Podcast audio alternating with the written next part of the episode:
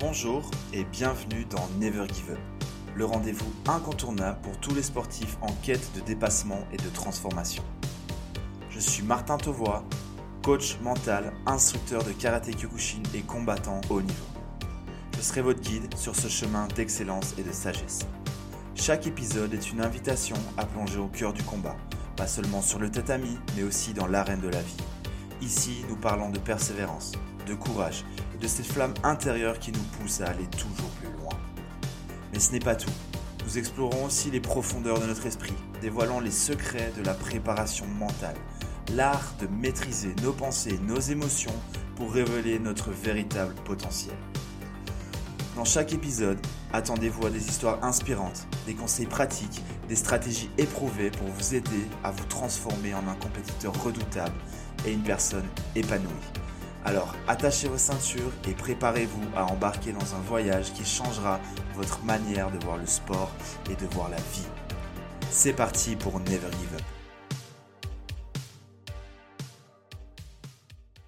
Bonjour à tous et bienvenue dans ce nouvel épisode du podcast Never Give Up. Nouvel épisode avec un nouveau format puisque aujourd'hui c'est la première interview d'un sportif. J'ai l'honneur et le plaisir d'être avec Islam Isaef, ami de longue date. On se connaît depuis, depuis très très longtemps. Et euh, bah, on a pris des, des, voix différentes. Moi, la voix du Kyokushin et Islam, celle du, du JJB et puis plus tard du MMA. Euh, je pense que tu es pas mal titré. Tu as quand même réalisé un bon parcours. Est-ce que tu pourrais, Islam, euh, te présenter en quelques okay. lignes et parler de toi? Ben, Déjà, Martin, merci pour l'invitation. Ça fait plaisir. Tu as pensé à moi. Euh, mais, mais palmarès, tu m'as demandé. Du, du ouais, ton palmarès, ton parcours. Ah, ben, mon parcours, déjà, si on parle vraiment du sport, tu vois, euh, on a, on va dire, nous, les Tchétchènes, euh, on a un peu réputation de, de, de faire du sport depuis qu'on est petit. Ouais. Je fais partie de ceux, c'est une petite exception, tu vois. Je ne... En fait, on a démarré ensemble. C'était mon premier ouais. partenaire d'entraînement, d'ailleurs. Ouais. euh, parce que j'ai démarré... En plus, j'ai fait des recherches rien que pour toi. C'était 2013, en fait. J'ai démarré euh, mon première, fois que j'ai mis les pieds dans une salle de sport. Et ça, c'était Kyokushin, Karate Kyokushin. Ouais. Et c'était chez toi, c'était avec Patrick Barra, Namur, qui ouais. était mon, mon, premier entraîneur. C'était à Namur. Et j'avais quel âge? J'avais 2013, c'est il y a 10 ans, ouais. J'avais 22 ans. Je venais avoir 22 okay. ans. 22 ans, ouais. Et on a fait deux ans. Au début, j'étais pas très discipliné, ouais. si tu te rappelles. Et en plus, est-ce que tu te rappelles comment j'étais skinny? Tu vois, ouais, je sais pas, très, je sais pas, je sais pas si t'as dans le souvenir, mais très, très, très fort. ouais, moi, j'avais pas vraiment un look d'un sportif, tu vois, j'étais vraiment perdu parce que, tu vois, euh, quand Patrick, était, quand tu démarrais, il te disait frappe-moi dans le corps, je disais, mais je vais jamais devenir solide comme lui, tu vois. et voilà, deux ans, deux ans karaté Kyokushinkai, euh, un an, enfin, six mois sans vraiment une bonne discipline, mais après, vraiment une année, une, une un an et six mois vraiment euh, à fond. J'ai fait, ouais. le camp j'ai fait deux fois le camp d'été aussi. Ouais. J'ai fait deux compétitions.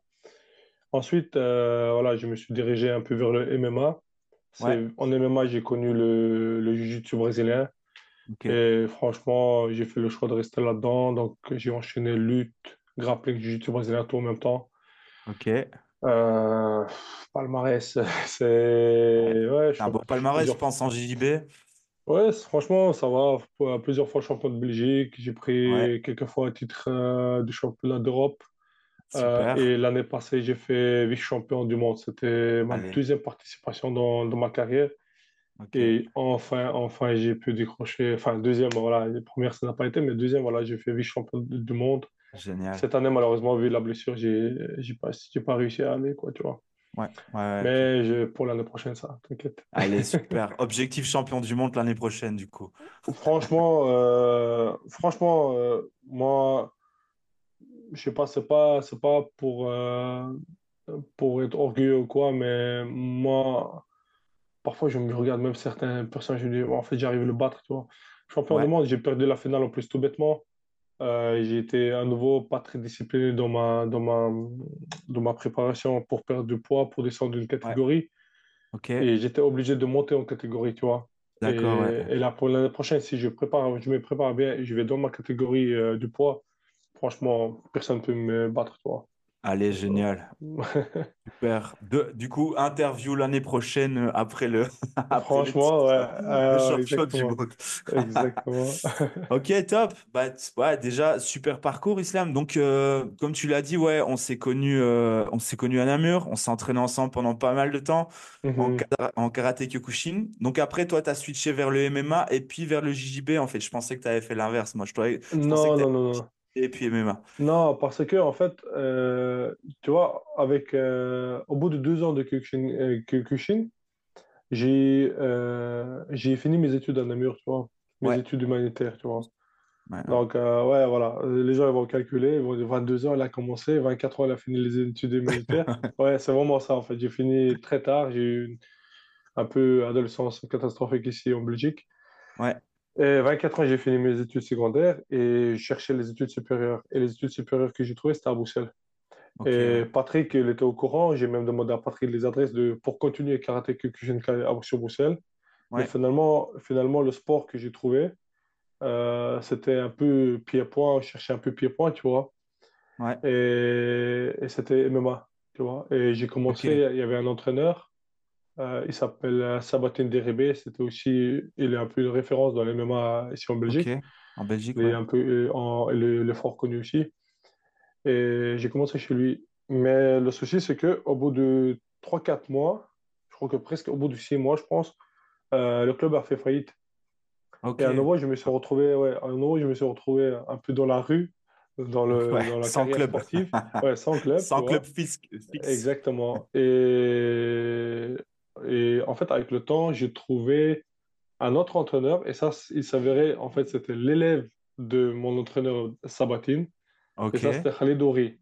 ok, lui, d'accord. lui, il donnait cours de jiu-jitsu brésilien. Et voilà, vu qu'il n'y avait pas de sport à faire, j'ai commencé un peu cours du le, le jiu-jitsu brésilien. D'accord. Mais tu sais, euh, je sais pas, ça m'a parlé. Je crois que la lutte et tout, c'était un peu dans le sang, dans les gènes, tu vois. Ouais. Donc la lutte, le sol et tout. Et je crois que je me suis vraiment, je me suis dit, euh, j'ai fait ma carrière là-dedans, je reste là-dedans, Ok. Donc Et JJB. voilà. Et puis, euh, quoi, une fois que tu as mis un, un pied dedans, euh, t'es plus Ouais, sorti. je ne suis plus sorti du tout. J'ai rien fait d'autre, tu vois. C'était que ça, tu vois. C'était Génial, que ça. génial. Tiens, tu dis que euh, la lutte, c'est un peu dans le sang. Est-ce que tu es tchétchène, toi? Est-ce qu'en Tchétchénie, c'est euh, un sport qui est, euh, qui est fort connu, qui est, qui est fort réputé? Beaucoup de gens qui pratiquent la lutte. Euh, ouais, parce que, en fait, en fait, il y a plusieurs facteurs. Comment c'est devenu un sport un peu euh, traditionnel et, et culturel. Déjà, sur le plan religieux, on est musulman. Sur le Ouais. plan religieux, déjà, la lutte, elle est bien vue. Tu vois, en fait, euh, tout ce qui est frappe, c'est mal vu. Donc, par exemple, le MMA, elle est très mal vu dans notre religion, même s'il Ok, y a beaucoup de pratiquants, mais c'est mal vu, en fait. Euh, en fait, on est, on- dans la religion, on essaie de, on essaie de pas toucher et défigurer l'adversaire et le frapper au visage. ouais. Et déjà, donc, de- sur le plan religieux, la lutte, elle est bien vue. Du coup, ça, ça a un peu, euh, c'est un peu dans la culture. Mais ouais, deuxième facteur, c'était la guerre. On a eu ouais, deux grandes guerres en Tchétchénie et il n'y avait pas de club. Et tu sais, pour pratiquer la lutte, c'est un peu facile, tu vois. Il te faut, mettre des matelas, tu pratiques la lutte, tu, tu te bats, tu, et c'est parti, tu vois.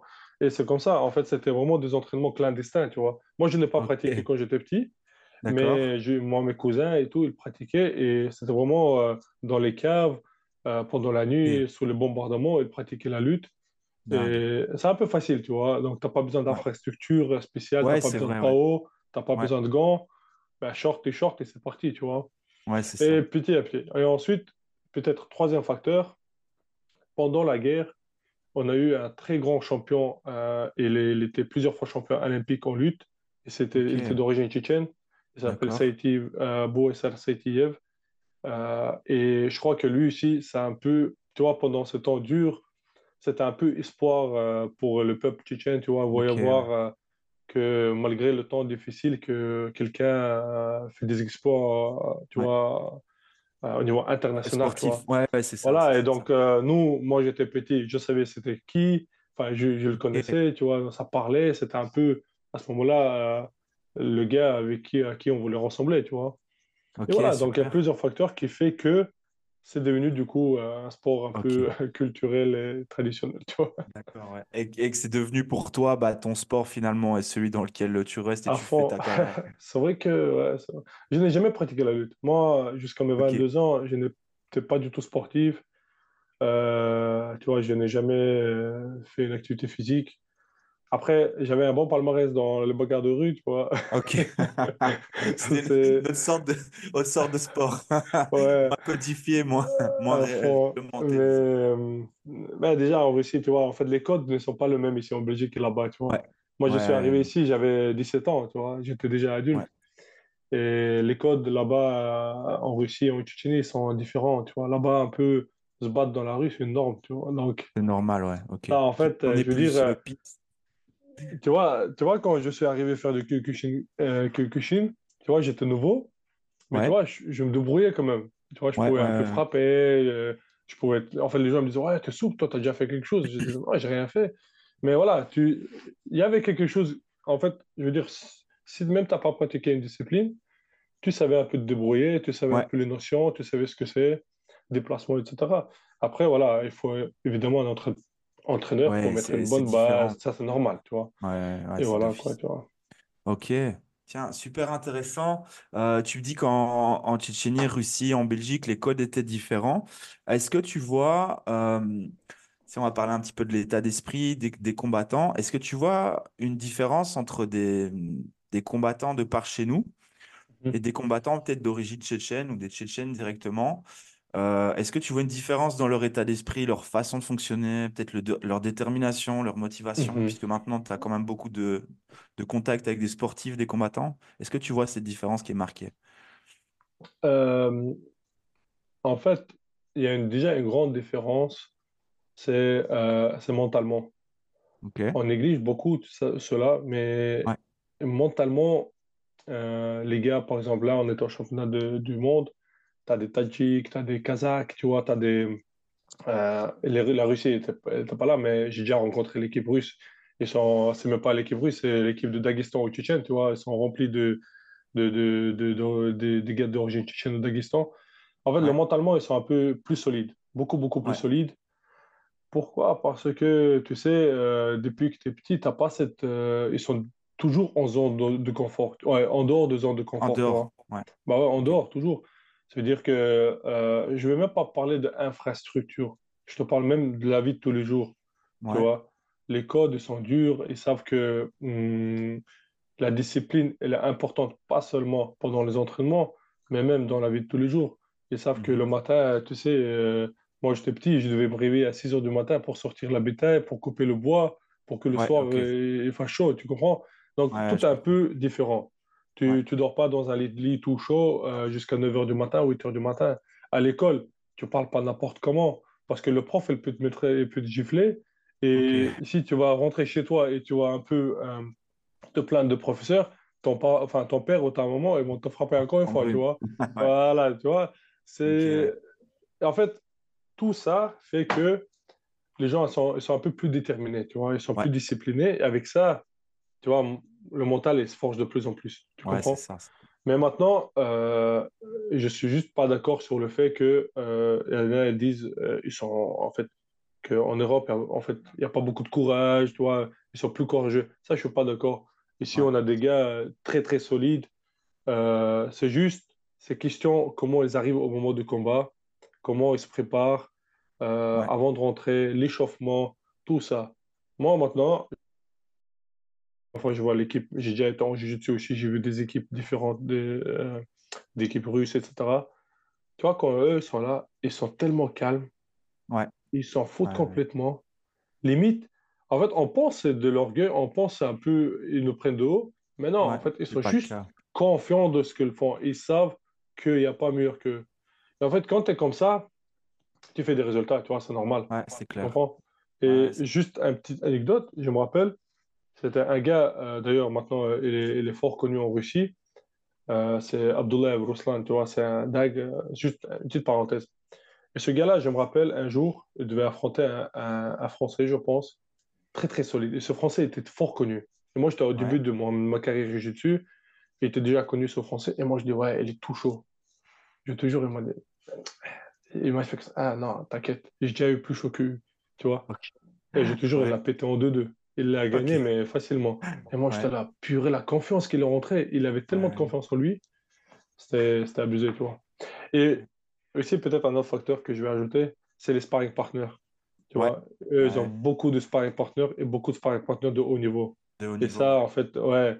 Tu vois, souvent en lutte, en lutte, ils disent un champion de Russie en lutte, c'est déjà un champion olympique, tu vois. Parce que déjà, la concurrence, elle est tellement oh, elle est, solide. Et en fait, si tu deviens champion de Russie en lutte, ben, c'est bon. En fait, la médaille, elle est assurée aux, Jeux Olympiques, tu vois. Aux Jeux Olympiques.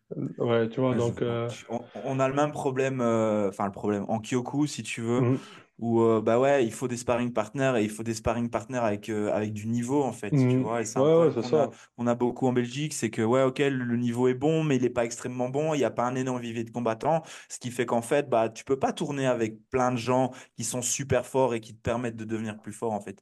Bah c'est pour ça, que en, 2017, moi, j'ai fait le choix de, changer de fédération. J'étais dans une fédé, j'ai changé de fédé en, mmh. en Kyokushin parce qu'il y avait plus de niveau et ça allait me mmh. permettre de, de, de, m'élever et de, et de grandir bien plus. Mais bien sûr, bien sûr. sûr. Euh, tu n'as pas le choix. Si tu veux être meilleur, il faut s'entraîner avec les meilleurs. Tu vois, ça, c'est obligé c'est clair, c'est clair. C'est intéressant ce que tu dis à propos de la différence de difficulté de la vie euh, en mmh Tchétchénie, euh, ici en Belgique.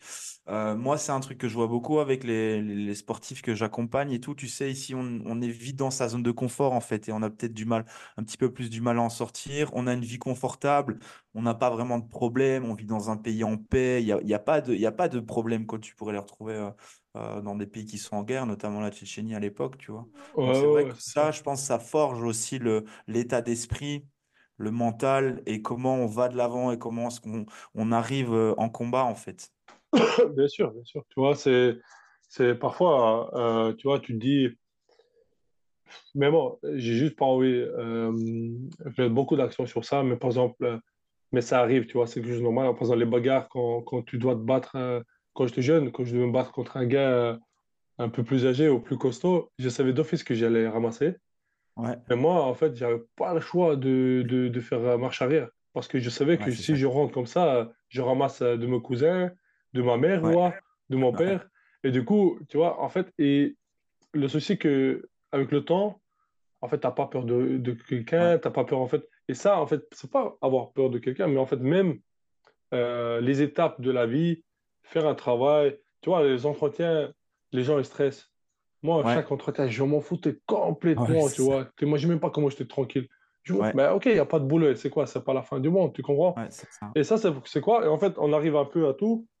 Tout ça, ça arrive à quel point? C'est confiance en soi, tu vois. Ouais, petit tu as, confiance en toi, tu comprends En fait, tu as confiance en... dans tout ce que tu fais, tu as confiance en toi et tu avances, quoi, tu vois. Ouais, c'est ça, c'est ça.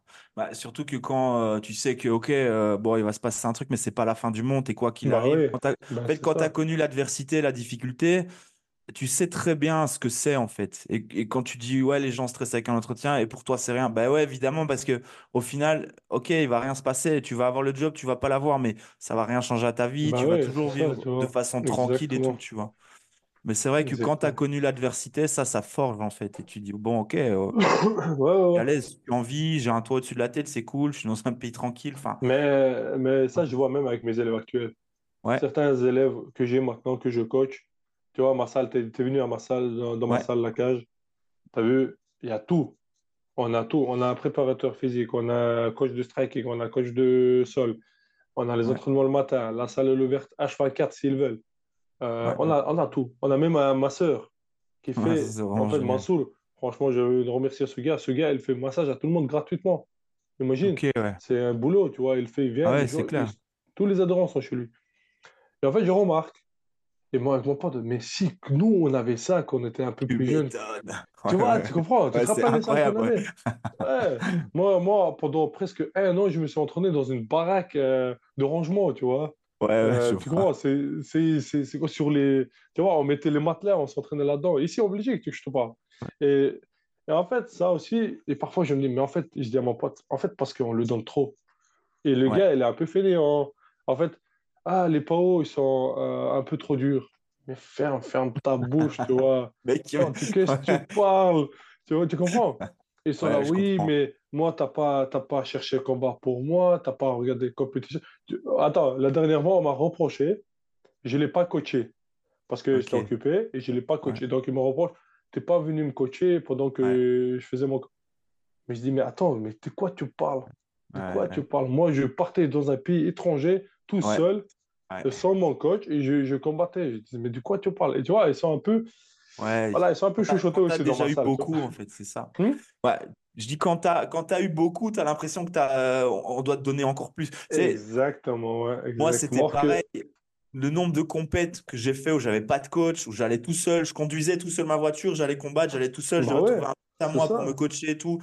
Euh, j'avais pas de coach, euh, toutes les informations, tu sais, mais euh, j'en parlais l'autre fois, je me dis, ok, c'est cool, je suis content de. Un jour, je dirais merci à toutes les personnes qui m'ont pas aidé, en fait, parce que ça m'a forgé, ouais, ça m'a permis d'arriver là où j'en suis, de faire le boulot que je fais, de bosser avec des sportifs, avec des combattants, d'avoir mon club, d'avoir vraiment tout ça. Mais j'ai galéré pour l'avoir et je me suis, euh, je me suis battu pour l'avoir. Et Bah quand je vois mes élèves, je leur dis, les gars, vous avez, je m'occupe de vous, vous avez ouais. accès à moi en permanence, vous avez des questions, vous me les posez, je prends du temps pour répondre, je fais tout ce qu'ils, tout ce qu'ils veulent. Il y a quatre entraînements par semaine. Les entraînements, je- on s'entraîne chez moi en plus, on s'entraîne en deux jours. Moi, pour avoir quatre entraînements semaine, je faisais deux clubs. Bah ouais, bah ouais, je me rappelle, tu faisais le trajet, je me rappelle quand m'entraîner à Namur. Et combien de Bah temps j'avais pour aller à Namur? J'avais j'avais 50 minutes pour aller m'entraîner à Namur, tu vois. Là, les gars, ils ont tout et il manque un truc, tu vois. Il manque un truc. Bah. Moi, je pense sincèrement que trop de, trop de luxe et trop de facilité, ça rend les gens faibles, en fait. Mais ouais, mais c'est vraiment ça. C'est vraiment, ça. Tu sais que moi, moi, avec maintenant, ça fait. Attends, je suis arrivé en Belgique en 2000 2007, ça fait 16 Ouais, ans. Voilà, 16 ans, je suis en Belgique. Même moi, sur moi, j'ai remarqué sur plein de trucs. J'ai, j'ai, je suis un peu plus faible qu'avant, tu vois. plus faible Sur qu'avant. plein de trucs, parce que, parce que c'est normal, je suis un peu dans le confort, tu vois. Ouais, Euh, Il y a des trucs que j'ai du mal à faire, alors que quand j'étais plus jeune, je m'en foutais, tu vois. Tu comprends? Ma mère, c'est pareil, tu vois. Ma mère, euh, c'est encore pire. Ma mère, euh, maintenant, juste, euh, j'ai déménagé maintenant de Namur ici, où j'habite actuellement. Mais pour ma mère, c'était catastrophe. Et moi, je lui ai dit, mais attends, toi, tu as changé, tu as quitté tout pour venir en. Oui, Belgique. c'est ça. Et maintenant, Ouais, changer la ville, c'est pose problème. Elle dit, non, j'ai du mal parce que j'ai mes repères. Tu comprends? ouais, Elle est, restée- elle est tellement, elle s'est habituée à Namur, elle avait du ouais, mal à ouais. quitter. Maintenant, on a déménagé ici. Maintenant, en fait, je pense revenir en Namur. Revenir à Namur. impossible, tu vois. Elle dit, c'est impossible, tu comprends? Ok, ouais. Euh, Ouais, mais c'est clair. Quand tu t'habitues à un certain luxe, on va dire ça comme ça, bah, après, c'est difficile de le quitter, de, de, Ben oui, bien sûr, tu vois, ça ce fait plaisir de rester dans le show, tu vois. Ouais, c'est clair. C'est clair. Donc, tu as parlé de, t'as parlé de la cage. Euh, bah, la cage, c'est la salle que vous avez. euh, je pense que vous êtes plusieurs dans le projet. euh, à Namur. Une- on entend beaucoup, enfin moi personnellement, alors que je suis le MMA de loin, je ne suis pas de près, j'entends Ah, beaucoup parler de vous, bah, évidemment parce qu'on se connaît, mais je vois qu'il y a du potentiel, je vois qu'il y a des gars qui en veulent. Euh, tu peux nous en parler un petit peu justement de, Ben ouais, si, si je veux pas prendre beaucoup de temps, mais c'est marrant l'histoire. En fait, l'histoire de la elle est très marrante. Tu vois, moi, j'ai quitté Namur. En fait, finalement, je me suis dit, ça y est, je quitte Namur parce que mes entraînements sont à Bruxelles, mon travail est à Bruxelles, Ouais, je me casse. Et je- en fait, j'habite ici région Fla- euh, en Flandre, j'habite en Flandre, ouais, et je viens ici, près de Bruxelles, et il y a un jour, je crois qu'au bout de cinq six mois, quelqu'un m'appelle. Et ça, ce gars-là, c'était Thibaut, c'est mon associé, et ouais, associé actuel, mais à l'époque, il n'était pas comme mon associé. Il m'appelle, il dit Islam, voilà, moi j'ai envie de parler, on m'a parlé de toi comme un, comme un gars qui fait des résultats en jiu-jitsu. J'étais pas encore coach, tu vois, c'était, c'était ma première expérience en tant que coach ici. Et il me dit, mais on m'a beaucoup parlé de toi, et en fait, j'aimerais bien que tu écoutes mon projet, etc. Donc j'arrive chez lui, il m'a parlé du projet de la cage, coaching, me c'est... un- moi je dis, mais moi je sais pas coach. Je dis, maman, mais qu'est-ce que tu racontes, tu vois? Je dis, il me dit, voilà, mais, mais dans, dans son projet, il y avait deux personnes dont je connaissais. C'était Moussal Ibrahimov et Steven Chu. Ces deux jeunes, je les connaissais déjà parce que euh, leur entraîneur à l'époque, c'était un pote à moi qui a grandi avec moi. D'abord, d'ailleurs, il est déjà venu quelques séances de Kyokushin aussi, mais c'est un gars qui a fait beaucoup de résultats en kick, Kawan, et il ouais, est fort connu, c'est Maga Monaev, euh, ouais, et c'était leur coach. Et donc, je les connaissais un peu, ces deux jeunes-là. Et, et voilà, Thibaut, il me dit, c'est ces deux jeunes-là, ils n'ont pas d'avenir, il n'y a pas de MMA ici à Namur, c'est pour eux qu'il faut faire ce projet-là. ok, Et au début, c'était une des seules raisons pourquoi j'ai accepté. Je me suis dit, je vais les accompagner. parce qu'ils étaient très forts pied-point, mais on va dire, franchement, ils étaient nuls au sol. Ils ouais. avaient. Non, franchement, ils étaient nuls. En fait, ils vont dire, ouais, on connaissait Islam, mais non, ils étaient nuls. Ils ne savaient rien du tout. Et je me suis dit, je vais accepter. Mais moi, je travaillais. En fait, au début, je suis parti en tant que coach. Donc, euh, je travaillais pour euh, ce, ce Thibaut, justement.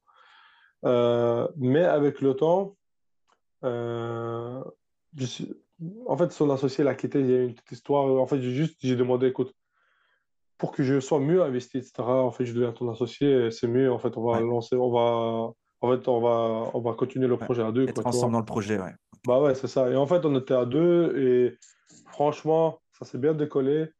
On a, on a, on a fait quand même de buzz, tu vois, on a fait des bons résultats. Franchement, on a fait Ouais. des, des dingueries quand même en si peu de temps. Justement, moi, c'est le premier Belge à avoir ramené une médaille d'or au championnat d'Europe de MMA. Donc, euh, c'est, c'est mon gars à moi. Ensuite, tous les deux, ils étaient médaillés euh, troisième au championnat du monde. Ça aussi, c'est ouais. histoire, première histoire un peu euh, dans l'histoire, à l'époque. Et, et justement, le coach dont je te parlais juste avant, Maga Monaev, un pote qui a grandi Ouais. avec moi, lui, il avait déménagé aussi en Suisse. Ok. Et lui aussi, franchement, il a fait beaucoup de sacrifices. Il a tout plaqué pour maintenant il est revenu à joindre. euh. Il est revenu. ouais. Maintenant, il est revenu. Et dingue. maintenant, on est à trois. En fait, officiellement, maintenant, nous gérons cette salle à trois. Ce qu'on fait aussi inhabituellement par rapport aux autres clubs, c'est que moi et Maga, on est tous les deux head coach. D'habitude, dans le club, il y a toujours un head coach. Pour Un nous, coach, ici, ouais. on a décidé de travailler ensemble. Donc, et franchement, on se coordonne, on est, on est en symbiose, en fait. Franchement, ça, ça- on s'entend super bien. Ouais.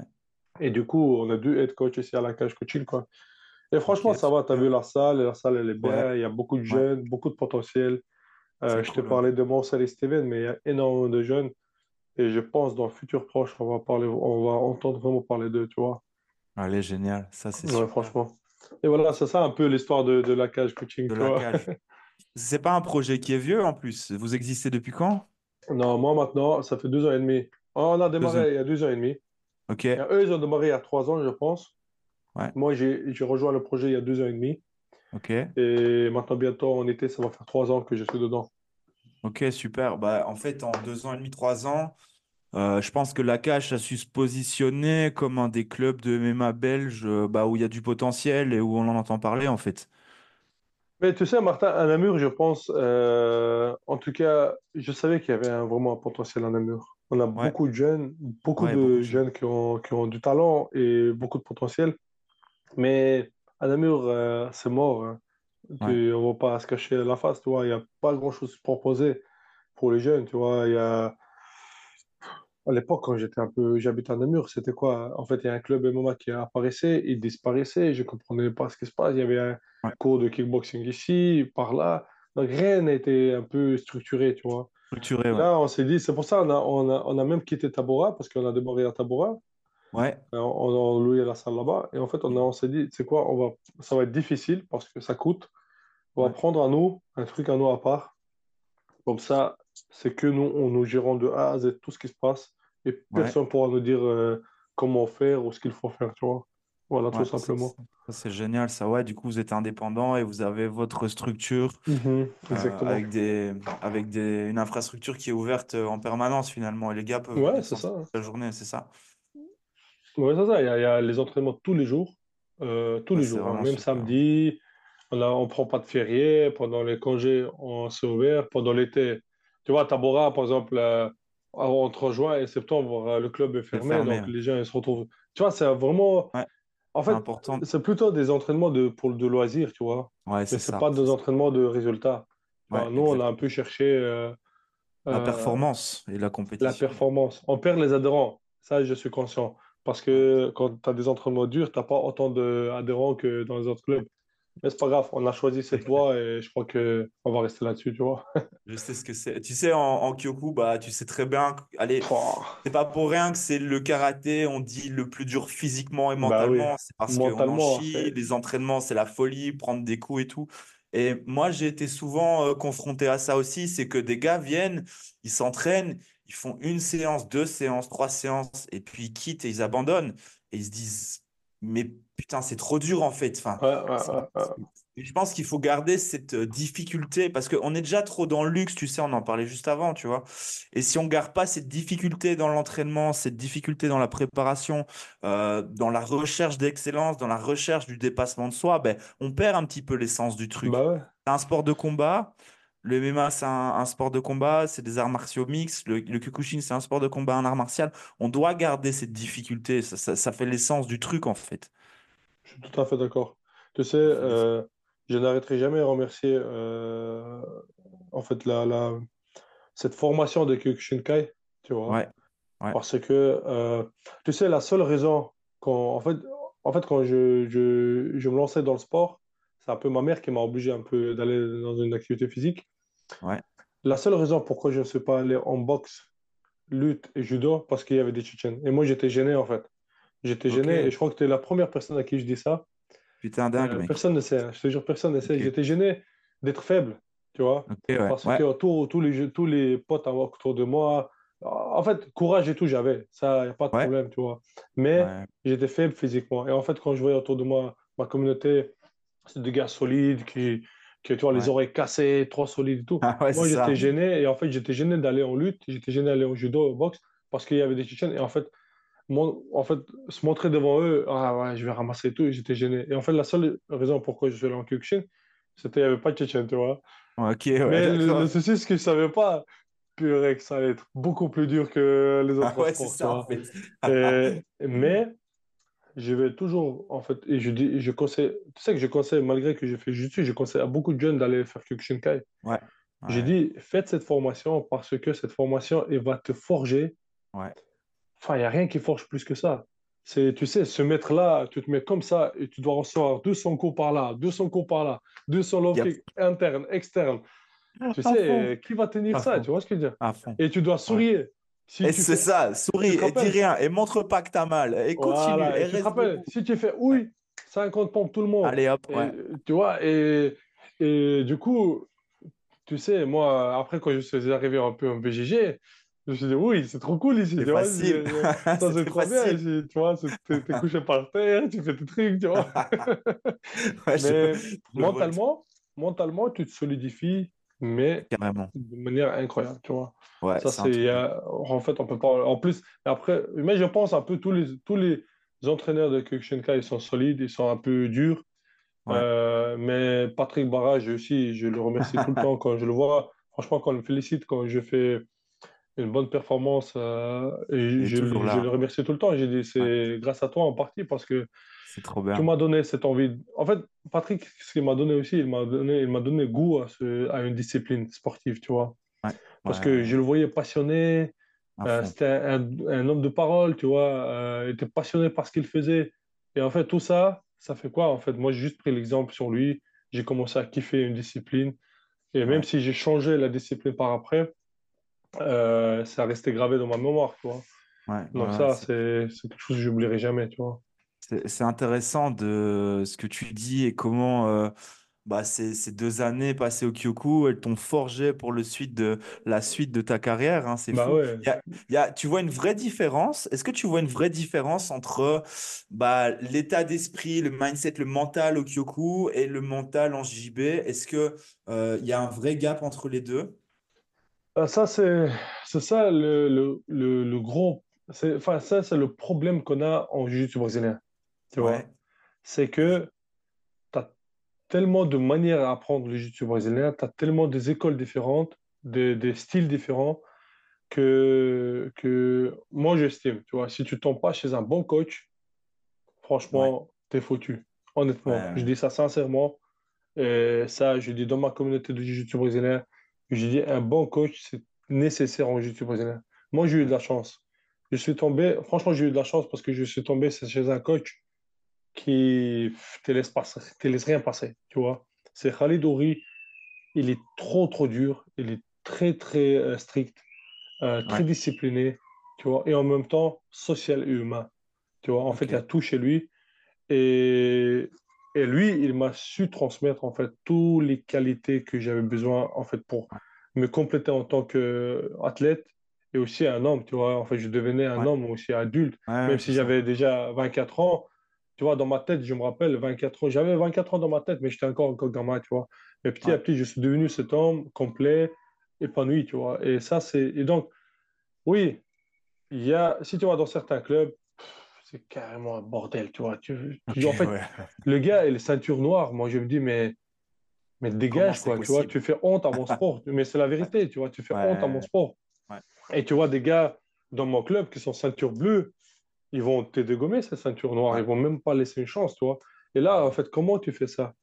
Tu vois, en fait, en jiu-jitsu brésilien, tu n'as pas de kata. As, euh, les épreuves que tu fais, c'est un peu. Euh, un peu comment dire, aléatoire. tu as des coachs qui vont être, super stricts. Ils vont te demander des résultats ou le temps investi. Il y a des coachs qui vont te donner pour de beaux yeux, tu vois. Il y a des coachs qui vont te donner parce que tu payes. Euh, euh, l'abonnement, tu comprends euh, Oui, je comprends. Or que peut-être tu n'es pas venu à un an, mais tu es venu, tu as payé, tu vois, il va te donner. Payé, Juste pour ne pas perdre son adhérent, tu comprends Ouais, je comprends. Mais ça, ça ne marche pas. Parce qu'en fait, comment est-ce que tu fais après euh, Parce que ces gens-là, après, ils deviennent des coachs peut-être. Ouais, ils sont dangereux, tu comprends? Franchement, ils sont. Moi, c'est, ça, c'est un seul truc que je regrette énormément dans le jiu brésilien, qu'il n'y a pas cette structure, il n'y a pas de cadre un peu plus sérieux.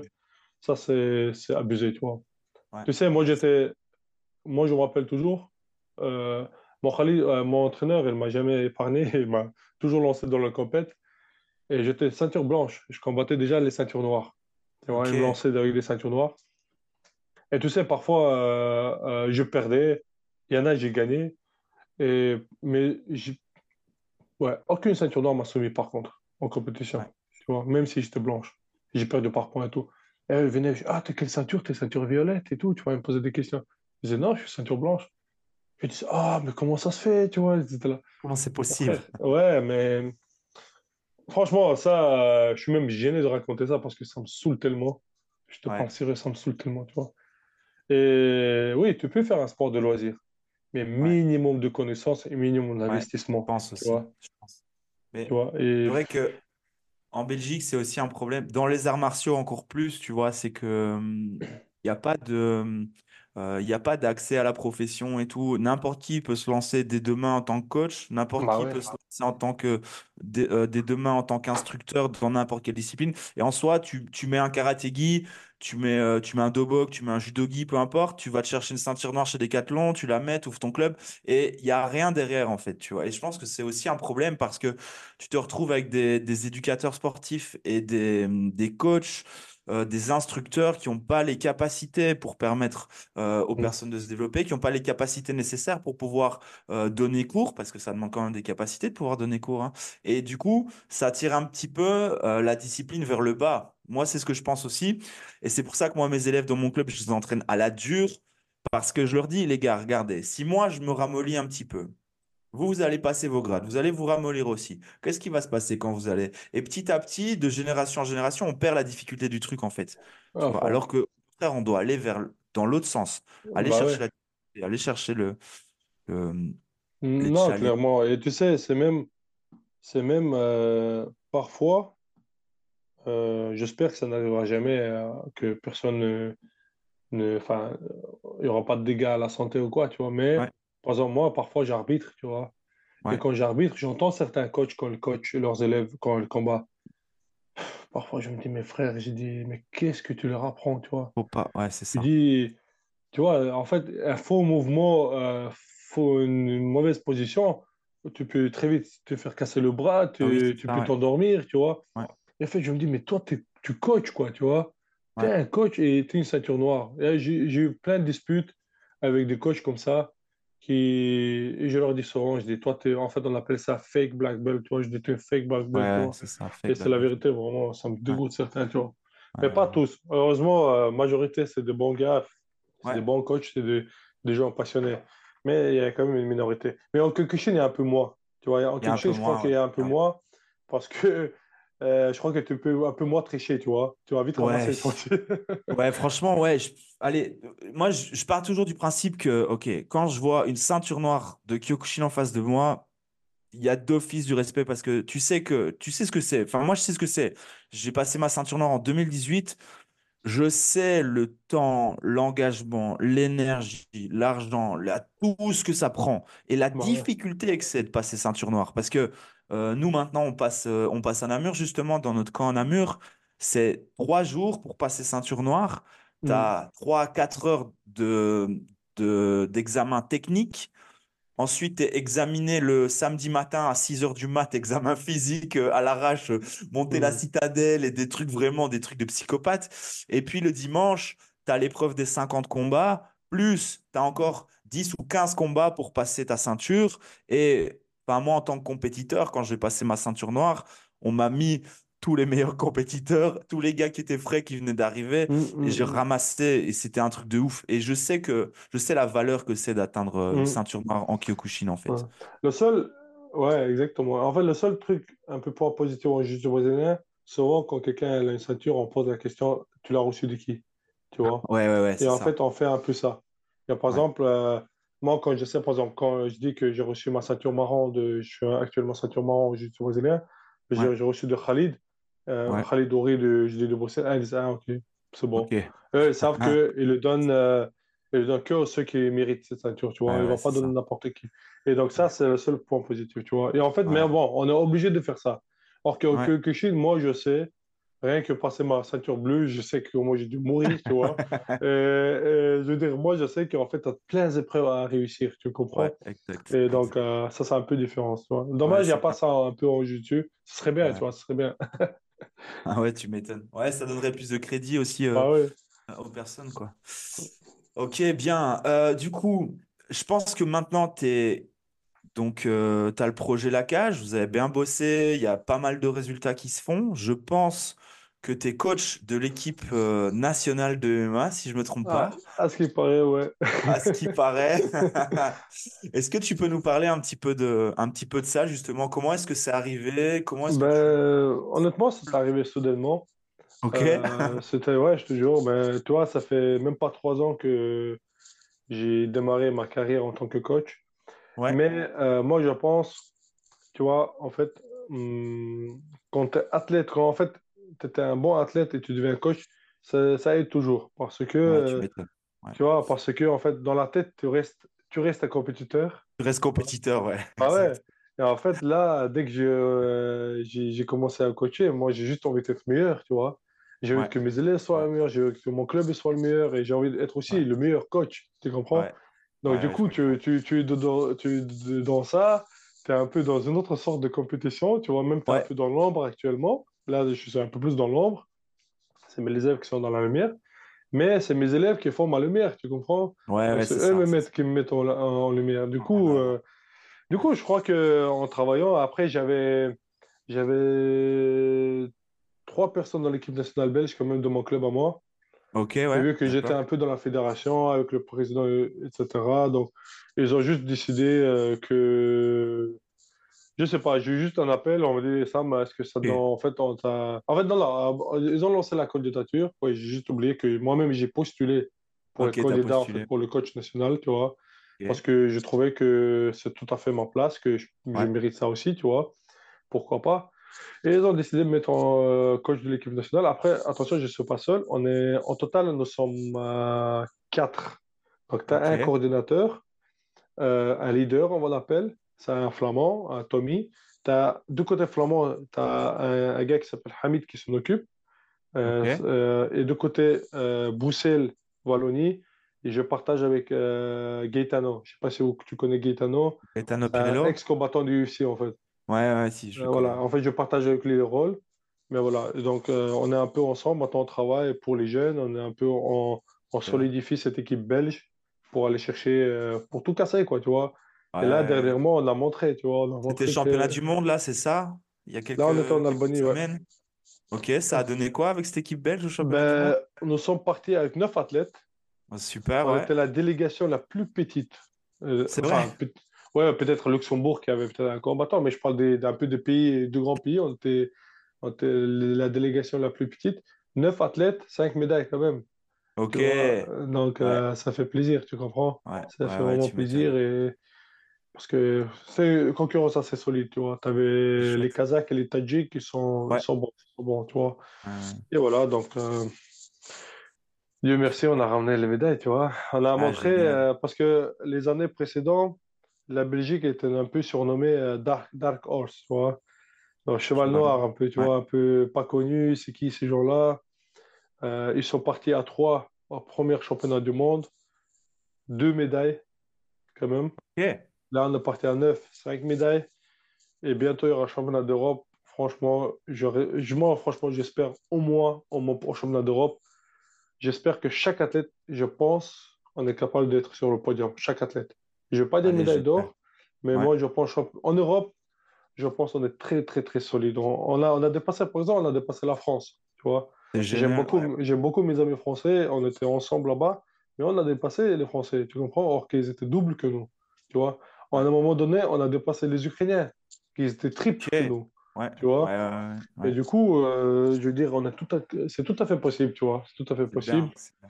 c'est juste qu'il faut que ces jeunes ils bossent, hein, tu vois, tout, tu faut qu'ils bossent et il faut les, faut l'encadrement. Mais je pense que ça, ils sont bien encadrés là maintenant. Mais je pense qu'il faut l'encadrement, il faut les personnes qui, qui montrent la voie. Tu sais, moi, je prends toujours ça. Euh, allez, on a une équipe nationale aussi dans le Kyoku. Euh, là, je fais vice-champion du monde. C'est le, je suis premier Belge à atteindre, euh, atteindre ce titre en fait. Franchement, respect à toi, je te jure, c'est vice-champion du monde. Et en fait, au-delà de ouais, ok, c'est cool, c'est cool pour l'ego, c'est sympa d'avoir une grosse coupe et tout. Mais sincèrement, c'est pas ça qui me fait, c'est pas ça qui me drive, c'est pas ça qui me dirige. C'est super, c'est une, con- une belle concrétisation. Mais moi, ce que je vois derrière, c'est que ok, on montre la voie, on ouvre la voie aux autres. Et on, dit, regardez les gars, c'est possible. Et c'est pas parce qu'on est la Belgique et qu'on est un petit pays et qu'on n'est pas structuré au niveau du sport et tout qu'on peut pas y arriver en fait. Je- ça, c'est, le- plus beau. euh, je pense que ça, c'est le plus beau message à envoyer, euh, à Aux envoyer aux jeunes. Regardez les gars, c'est possible. Croyez en vous, bossez, croyez en votre potentiel et vous pouvez réaliser des grandes Tout choses. à fait, tout à fait, tout à fait. Tout- Belgique. je suis tout à fait d'accord avec toi. C'est juste que je pense que certains sont un peu découragés, euh, Ouais, découragés avec le temps. Quand il n'y a pas, pas de moyens mis en place, tu vois, qu'ils ouais, doivent payer de sa poche. Et je crois que c'est difficile, tu vois. En fait, je ne juge personne qui arrête le sport, qui, qui, qui, qui ne veut pas continuer, etc., même s'il a le potentiel, parce que je, je sais comment j'ai galéré.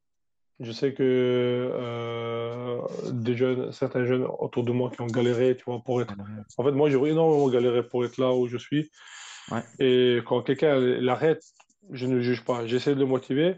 Et c'est pour ouais, ça, d'ailleurs, ce projet laquelle j'ai trop envie, c'est un de mes projets, c'est faire en sorte que on puisse euh, auto-sponsoriser et, et sponsoriser nos gars, tu vois, que ce soit, ouais, ça devient un peu quelque chose de, de cercle vicieux comme ça, tu vois, on va aider ouais, les jeunes, les jeunes nous aident, les jeunes nous mettent en lumière, et puis on aide les jeunes, et comme ça, ça ouais. tourne en boucle, tu vois. Ça, On verra, on verra. En tout cas, c'est dans le projet, et on verra comment ça marche, tu vois, C'est cool honnêtement. ça. Je pense que c'est important hein, de, d'avoir ce Parce que franchement, euh, attendre de l'État que quelque chose tombe, euh, c'est, on va rester longtemps, pas. tu vois. Ouais, exactement. Écoute, Moi, même, euh, tu sais, si je tu veux crois un que, truc, va le chercher. Exactement. Moi, tu vois, c'est un jour, quand j'ai ramené ma, c'est la première fois que j'ai fait Coupe d'Europe, j'habitais encore en Namur. On m'a contacté, on m'a proposé, euh, bon, je ne vais pas parler de qui, mais on m'a proposé 300 euros, tu vois. Et on m'a dit, tu dois remercier sur les réseaux sociaux parce que j'ai toujours j'ai refusé. Je me suis dit, mais, Mais gardez votre argent. Je dis, si c'est vraiment pour faire le show et pour que je montre à tout le monde. Et puis, toute ma vie, que vous me dites après, ah, je t'ai aidé, tu te rappelles, je t'ai aidé, ouais, c'est c'est ça. 300 euros. Ah, je, je préfère ne pas prendre, tu vois. Non, merci. c'est ça. Tu vois. Ouais, Du coup, euh, même maintenant à la cage, la cage, c'est une ASBL. ouais, Et franchement, je ne sais même pas si je vais aller courir derrière les subsides parce que après tu es redevable et tu dois tout, exactement. Toute la vie. Ils vont dire en fait, tu n'en dois tout, mais exact. finalement, ça me saoule, quoi. J'ai la, j'ai la même, euh, je suis dans la même situation avec mon club aussi, euh, qui est aussi une ASBL. Et euh, bah ouais, pff, moi je vais pas chercher de subsides et je vais pas, voilà, on, on fait tout nous-mêmes en fait, on se débrouille par nous-mêmes parce que Mm, je pense que quand il y a des- d'autres personnes extérieures qui commencent à s'immiscer dans le truc, pour moi c'est ça, ça perd de, ça perd de son âme, ça perd de, de, de, de sa splendeur, ça perd de, c'est de ça, tout en fait, ça. tu vois. Et au final, ouais, pour que des gens disent, ah, mais t'as vu, moi j'étais là, et qui, c'est des, euh, comment, un peu des surfeurs d'opportunités, tu vois, surfeurs de vagues. Ah ouais, là ça brille, donc euh, je vais aller me rapprocher, tu vois. Je pense autant faire les choses euh, Ah, entre nous, même si ça prend plus de temps, tu vois. Ouais, je suis même optique, tu vois. Je suis même dans, je suis même, même vision que toi sur ce Ouais. coup-là, tu vois. Euh, par rapport à ton, à ton job là au sein de, au sein de l'équipe nationale, est-ce que tu es arrivé avec euh, des nouvelles choses, tu vas leur apporter de nouvelles choses, la petite patte, euh, la petite patte d'islam, ou alors est-ce que tu continues un travail qui a déjà été commencé euh, par. Non, euh, sur ce coup, on n'a pas vraiment de directive, on n'a pas vraiment de, de, de- je veux dire, pas de conditions. Mais moi, je pense, je pense, après, je ne me jette pas de fleurs, mais moi, je pense que je peux apporter aux jeunes vraiment un sol. Ouais, Parce que moi, mon sol, en fait, euh, même en BJJ, je ne veux pas dire que je suis, euh, en fait, je suis peut-être pas classé meilleur euh, en- en- dans ma discipline, tu vois. Mais moi, en fait, mon style est, est- mon style de, de combat et mon style de sol, de jiu-jitsu, il est très agressif, tu vois. Il est très ouais, offensif. Et en fait, ça, je pense, c'est un peu le mieux adapté pour le MMA. ouais, Et je crois que c'est ça que je peux apporter. Et ce que je prouve, en fait, avec mes athlètes, ce que j'apporte, c'est tout ce qui est contrôle, tout ce qui est... En fait, je sais pas si tu suis un peu le jiu-jitsu brésilien. C'est souvent le jiu-jitsu brésilien maintenant, on a cette tendance à gagner juste gagner, tu vois. Mais parfois, il y a personne qui cherche la, la, la- C'est quoi le but initial du jiu-jitsu brésilien? C'est soumettre la La personne, vois. soumission, c'est la la soumission. tu comprends? Chercher la finalisation. Ouais, Et en fait, moi, tous mes combats, et même les combats que j'ai perdus, c'est parce que justement, j'étais dans cette option-là. Or ok, que j'aurais ouais. j'aurais- dû être la stratégique, tu vois. soumission, ouais. Ouais, parfois, il fallait être un peu stratégique, tu vois. Mais bon. Et moi, mon style de combat, c'est toujours, toujours faire quoi? C'est démolir mon adversaire, tu vois. C'est ça mon Ouais, style de combat. Même si c'est par points, moi, en fait, je cherche toujours la soumission, la soumission, la soumission. ouais, Et du coup, ça, c'est mieux adapté pour les MMA, tu vois. En fait, je suis, je crois que c'est cette touche-là que je peux apporter à l'équipe belge. Ouais, Euh, en tout cas, je suis là pour une saison, tu vois, 2023 ou 2024. On verra par la suite ce que ça va donner, tu vois. Il n'y a pas de problème. Après, c'est pas, je vais pas te mentir, si maintenant, l'année prochaine, on me dit, voilà, on préfère quelqu'un d'autre, il n'y a pas de problème, tu vois. Moi, Ouais. c'était pas vraiment euh, mon but initial de devenir Ouais. euh, de coach de l'équipe belge. Ça s'est passé, je suis très euh, honoré, tu vois, comme un- ça, ça fait plaisir, tu comprends. Ça veut dire qu'il voit un peu mon travail, tu vois, en fait, il me considère. Mais Ouais, mon, but initial, c'était la cash. Voilà, mon but initial, c'était mes élèves et la cash coaching, tu vois. C'était Ouais, pas vraiment, voilà, donc c'est un peu cerise sur le un, gâteau, tu vois. un plus, ouais, c'est ça, le petit Bah plus. ouais, bah ouais. Le petit- Bah, ça rajoute une ligne euh, au CV. Voilà. Ça rajoute une ligne sur ton CV. hein. C'est quand même Bah sympa oui, de oui, dire, OK, euh, coach national de, Ouais, ça, ça c'est sûr, tu vois. euh, de MMA, ouais. Non, ça fait plaisir, tu vois, ça fait toujours plaisir. Mais je veux dire, maintenant, s'ils estiment, et je veux dire, si la fédération estime qu'il y a un peu meilleur que moi et en fait, on n'est pas dans la même vision, il n'y a pas de problème, je vais accepter, tu vois. C'est Ouais, c'est ça. Tu vois, comme je t'ai dit, c'est pas la fin du monde, tu vois. Oui, non, c'est clair, c'est clair. Tu as d'autres projets, c'est une porte qui se ferme, d'autres qui s'ouvrent, et voilà, c'est tout. Tu continues comme ça, quoi. Allez, c'est cool. Bah au niveau de ta carrière, du coup, c'est quoi? Est-ce que euh, tu planifies encore de combattre? Bah oui, on a parlé du championnat du monde l'année prochaine. Oui, oui, oui, moi, en fait, euh, là, j'ai eu quelques soucis, tu vois, familiales, même santé. Ouais, Euh, c'est tous les, ces blessures-là de l'époque qui réapparaissent. ok, Mais là, je vais, normalement, je pense au mois de mars, j'aurai le championnat d'Europe. ok, Je vais peut-être combattre au championnat d'Europe. Et en fait, hum, là, j'ai reçu ma ceinture marron, donc je vais combattre dans, dans ma nouvelle catégorie chez les ceintures marron. Parce qu'en jiu-jitsu, en fait, c'est par ceinture tu combats, tu par vois. ceinture, ouais, c'est ça. Exactement, tu combats par ceinture, mais parfois, tu as une discipline qui s'appelle Newaza, tu peux aller t'inscrire là-bas et te combattre contre euh, toutes les ceintures, tu vois, c'est pas un problème. Ok, d'accord, Et ça, j'ai déjà remporté la Coupe d'Europe de là, tu vois, j'étais encore bleu, j'ai déjà gagné la Coupe d'Europe euh, en Roumanie. Mais là, en mars, normalement, il y aura un championnat de- d'Europe, c'est le meilleur IBJF, ça s'appelle. Donc, j'ai déjà remporté en ceinture violette.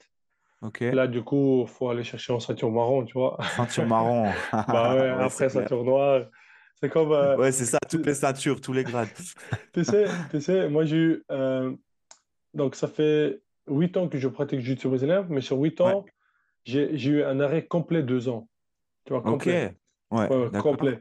Et ça, c'était, j'ai juste, j'ai fait l'arrêt, j'ai commencé l'arrêt juste avant Covid, et ensuite avec Covid, ça, ça a fait 2 ans complètement sans un entraînement, seul. Ok. Enfin, zéro entraînement, 2 ans. Et, et Parce même que pas physiquement, même pas de prépa physique, rien du tout? Rien Pas du de tout. sport du tout? Rien du tout. Ok, J'ai pris du poids, j'étais à 116 kilos, j'étais un peu gros, tu vois.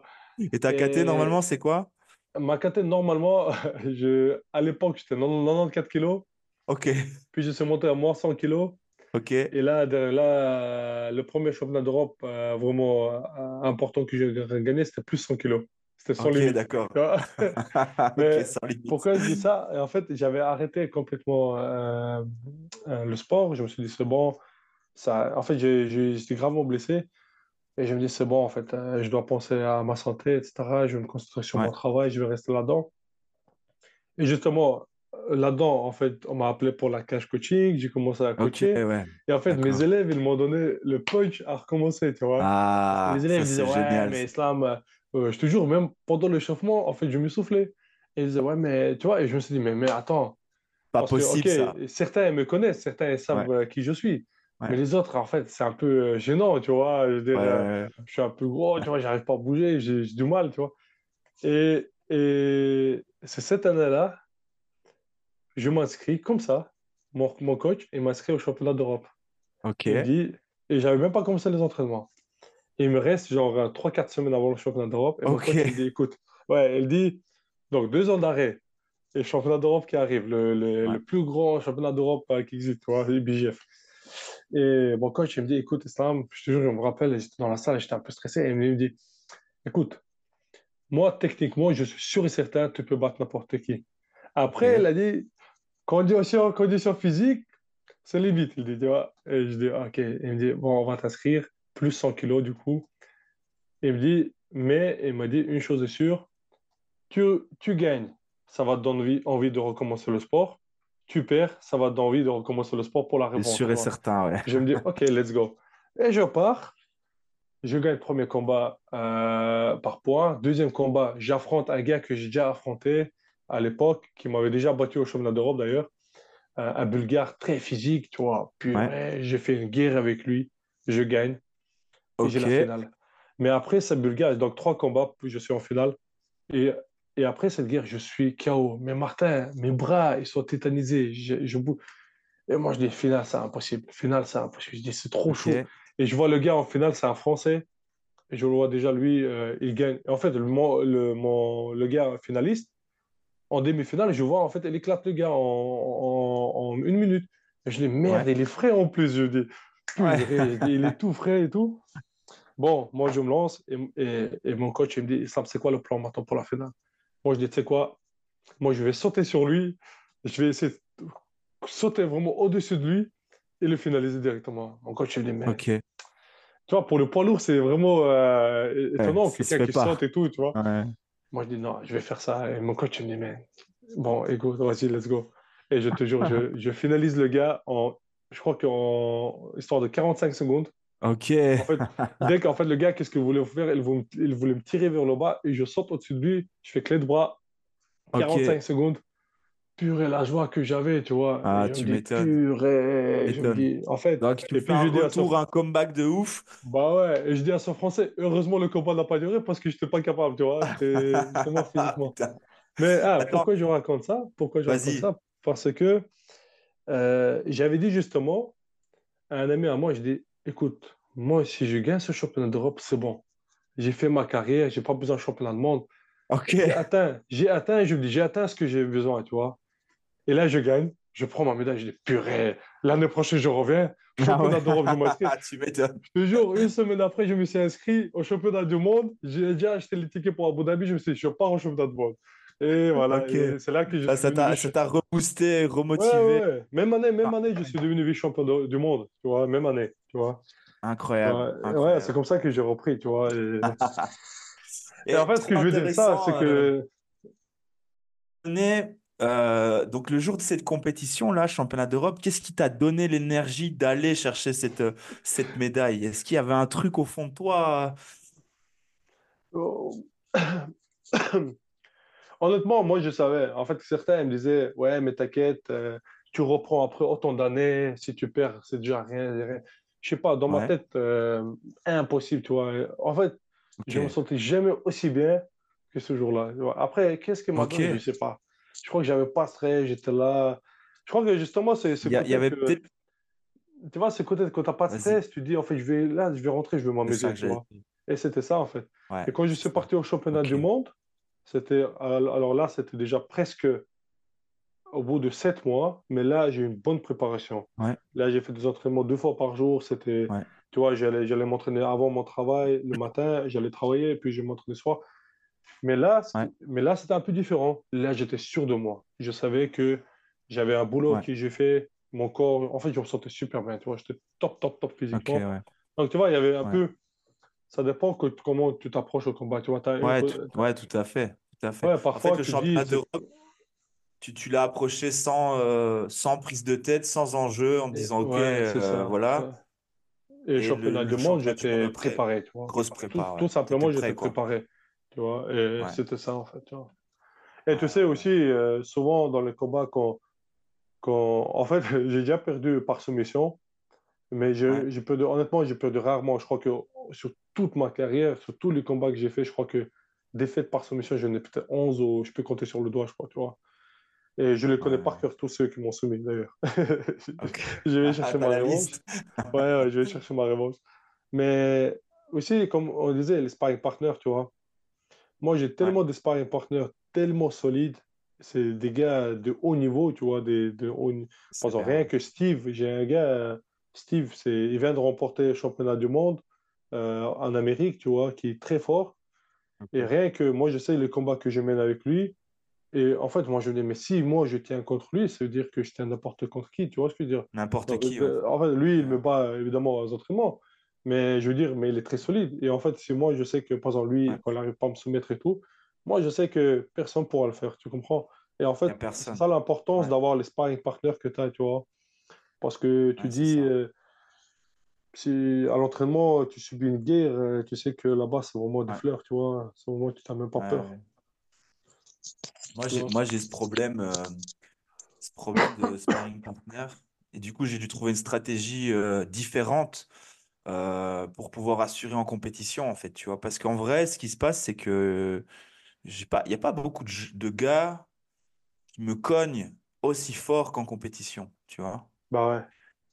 Et c'est un vrai problème parce que finalement, maintenant, je suis pas, j'ai changé de caté en plus. Je suis en moins de 85 kilos, donc j'ai pris du Mm. muscle et tout, Bah ouais. Les, mes, mes coéquipiers dans l'équipe euh, nationale, bah, je suis plus lourd en fait, tu vois. Mm. Et il n'y a personne qui me cogne euh, comme je, comme je suis connu en compète. Donc, j'ai dû trouver des stratégies au niveau de la prépa mentale, euh, au niveau du conditionnement mental et tout, de comment faire pour anticiper les gros coups que je vais prendre et pas flipper et pas me replier sur moi-même. Parce que tu sais, au Kyoku, Mm. bah, tu prends des coups, tu prends des coups dans le torse, tu prends des coups dans le Bah bide, ouais. Bah ouais. encaisses des coups de ouf, tu vois. Et j'ai vraiment dû faire un gros travail au niveau prépa mental pour, euh, pour pouvoir arri- arriver à ce que j'arrive en compétition et j'ai pas cette appréhension des coups que je pourrais avoir parce que les coups sont différents que ceux que je prends Mhm. d'habitude à l'entraînement, tu vois. J'ai eu un peu euh, ce pro- problème de sparring partner. Bah, finalement, j'ai réussi à le résoudre, mais j'ai trouvé une façon euh, inventive et créative de le résoudre, en fait, tu vois. Ok. Ok. Que c'est un, c'est un problème de quand t'as pas de bons sparring partners, enfin de bons sparring partners, Ouais, de gars qui sont plus forts que toi, en fait.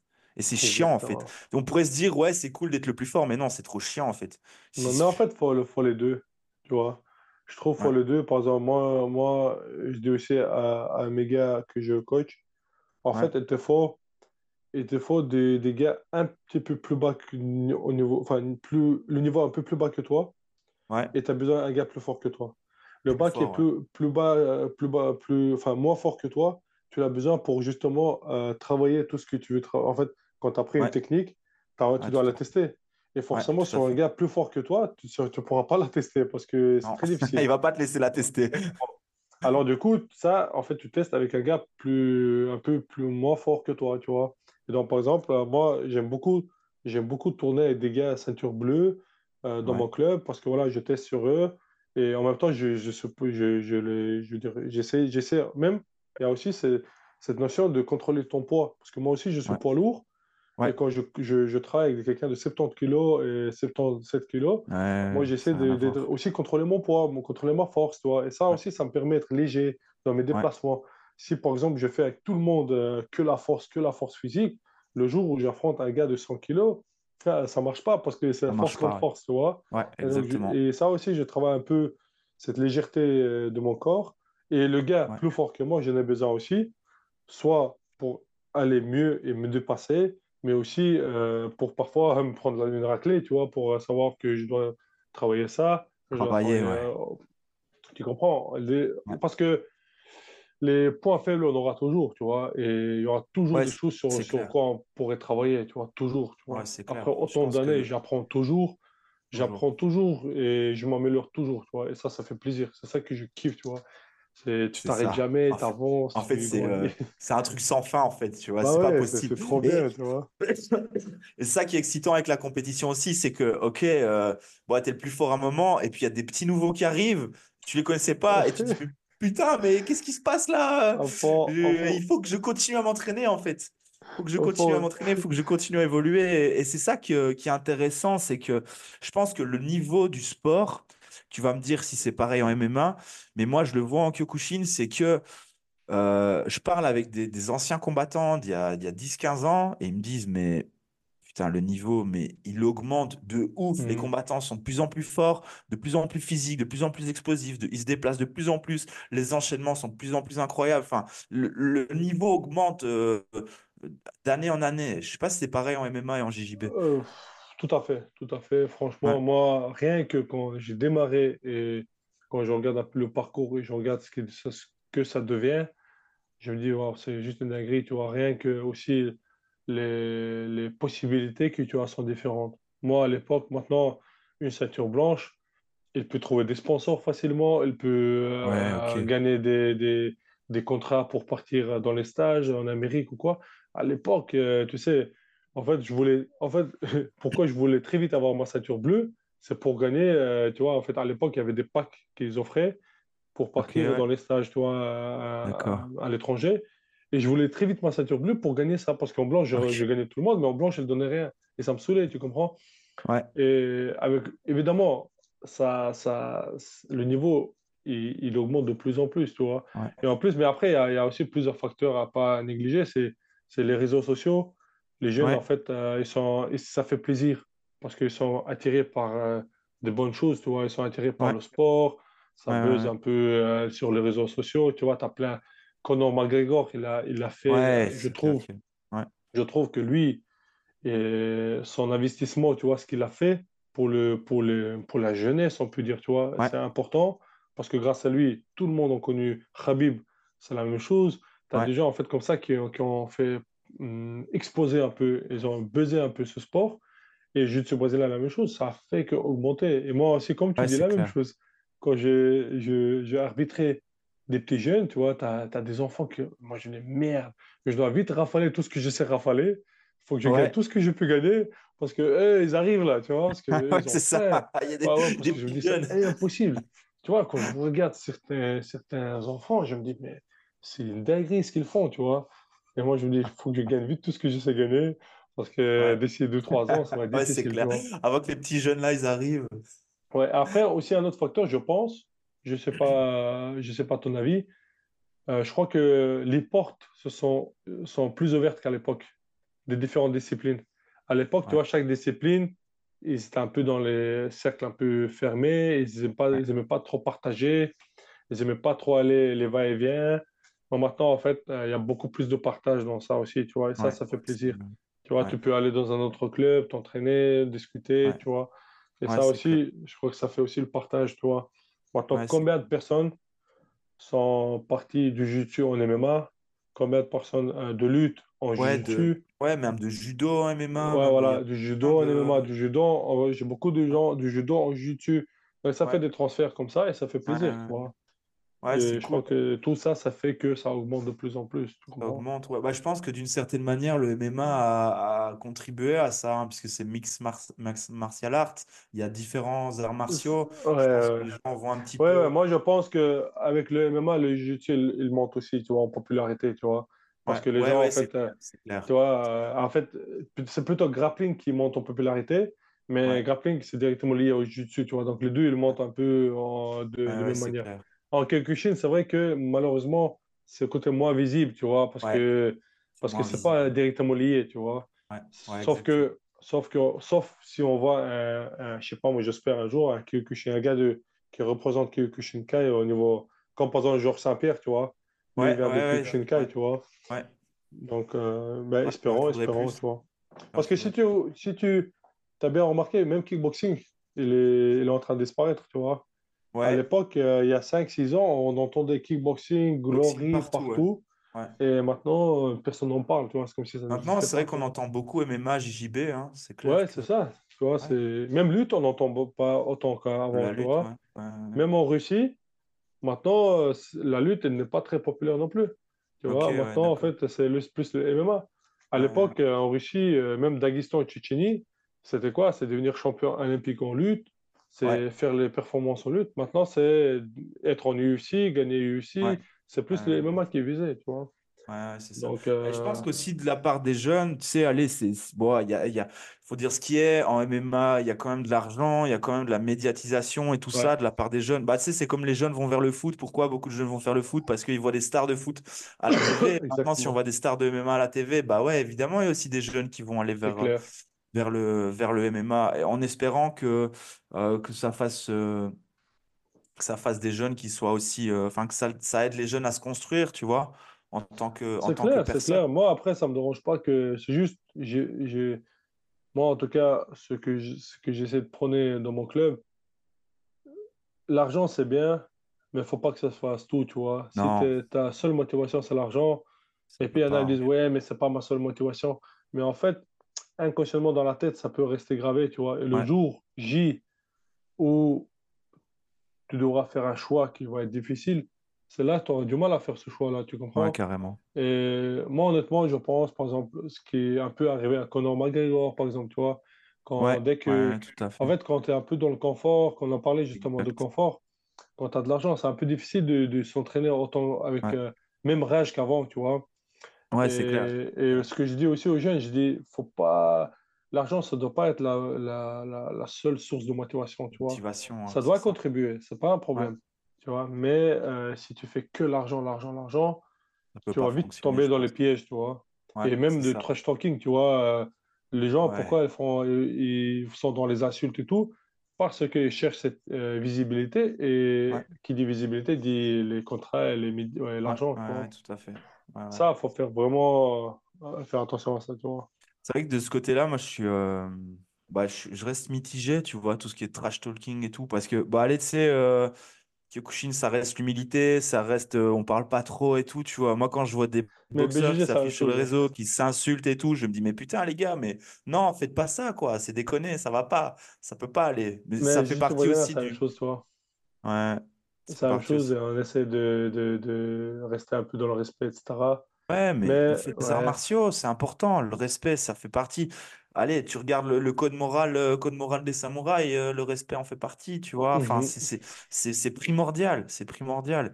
Et je pense que euh, il est de notre devoir en tant qu'instructeur, en tant que coach, en tant que figure d'autorité, de, de partager ces valeurs, tu vois, de respect, d'humilité, et de faire en sorte qu'elles soient, euh, qu'elles soient maintenues, en fait, je pense.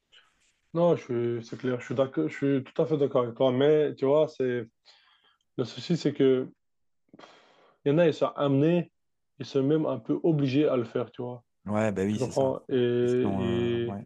et là, en fait, là, tu choisis. Moi, je, moi, je trouve, en tout cas, moi, je trouve, faut trouver un peu juste milieu. Et après, le trash talking, il doit être aussi intelligent, tu vois. Tu dois Ouais, pas, en mode baraki, dire n'importe quoi.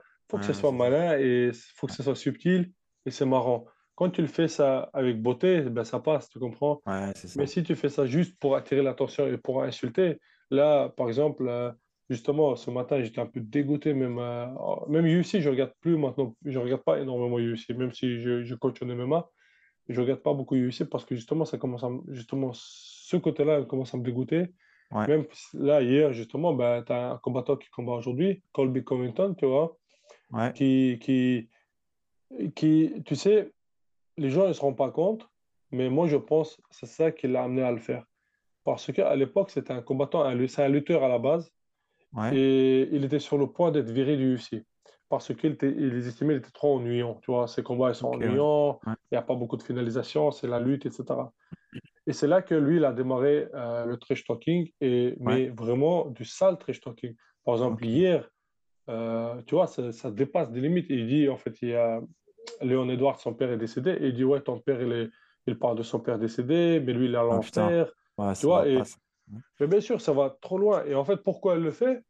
Voilà, lui, il était sur le point d'être euh, renvoyé, et la seule, Ouais, seule solution qu'il a trouvée, c'est c'est trash talking, tu vois, pour attirer l'attention. Ouais, ouais, Mais aussi, là aussi, tu sais, les gens, qu'est-ce qu'ils font? Ils vont un peu dans la facilité. Au lieu de se dire, attends, je vais m'améliorer dans mon striking, Ouais, je c'est vais ça. Je vais m'améliorer dans mes dans mon style. Ouais, et en fait, je vais faire ça, et en fait, j'ai moins de boulot à faire, et les gens, ils vont venir me regarder, tu vois. Ouais. Et deuxième facteur, c'est que les gens, ils aiment ça. Je sais pas pourquoi, mais les gens, ils aiment beaucoup ça, tu vois. Ils aiment- Ouais, ouais, c'est ça en fait. Euh, C'est ce qui, tu ça, ça fait des vues, ça fait des clics, ça fait. Ça fait des euh, vues. Et en fait, les gens, ils aiment deux choses. Ils aiment euh, ce trash talking, et il y a les autres qui attendent qu'ils ramassent à cause de ça, tu vois. Ah, ouais, c'est Ça, en fait. Ouais, c'est ça. Ah, il parle mal. J'espère qu'il va, il va prendre sur sa gueule. Par exemple, Conor, Conor, euh, c'était, c'était aussi quelque chose de violent, tu vois, euh, Ouais, très, très violent. Et... Parce que Conor, au début de sa carrière, oh, je le kiffais énormément. Tu vois, ouais, même son trash talking, je le kiffais parce que c'était marrant, tu vois, c'était pas mal. Mais où il a commencé à commencé à déconner, tu... ouais, ça, c'est trop, tu vois, c'est trop. Et tu sais que même les gens, ils pensent qu'il est kiffé en Irlande, mais je suis souvent en Irlande et pas beaucoup qui l'aiment en Irlande non plus. hein. Il n'est Ah, pas ouais, très, très populaire là-bas chez ouais. eux.